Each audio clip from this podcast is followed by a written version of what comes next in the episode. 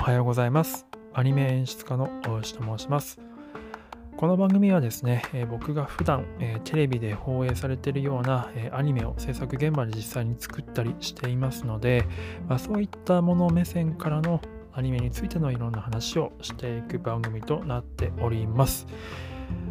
はい、えーで今日は、えーアフレコの話をしたいと思います。前回の収録でちらっと、えー話したんですけど、まあ、久しぶりにちょっとアフレコ現場で、えディレクションする機会があったので、えっと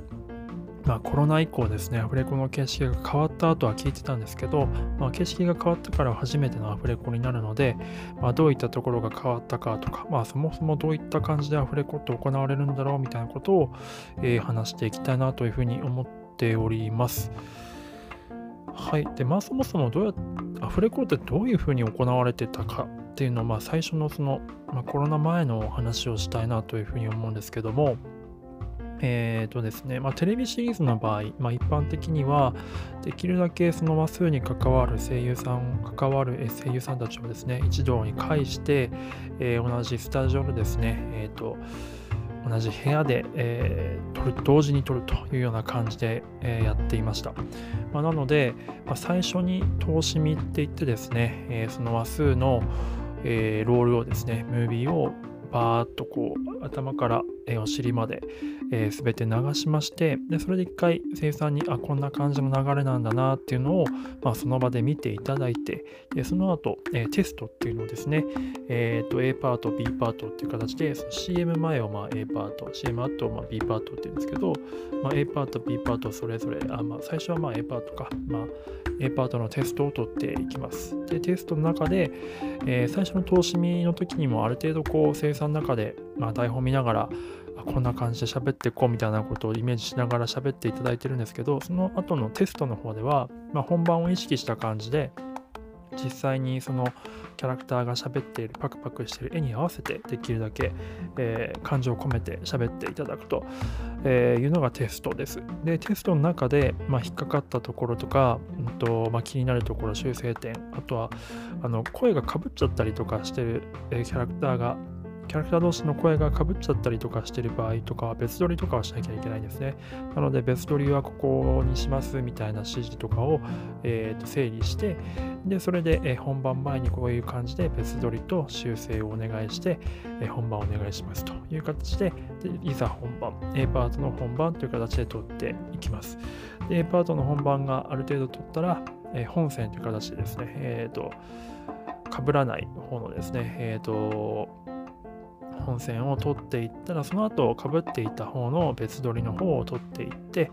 で、えー修正をさらにあったら修正も取っていってで最後にガヤを取ってで A パート終了。で同じように B パートも、えーテストをして修正して、えー本番、えそして本番終わったら、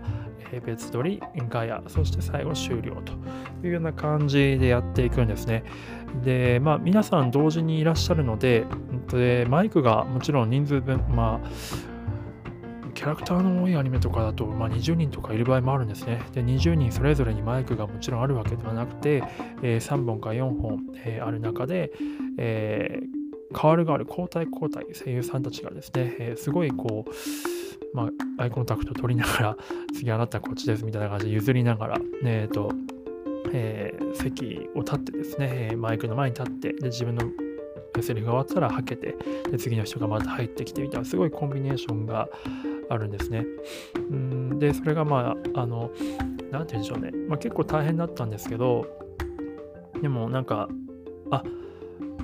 台本だけではわからない空気感というか、あこのセリフに対してあなたのキャラクターはそういう風に演じてくるので、そしたら私はこう返しますみたいな感じで、何て言うんでしょうね、あの、こう、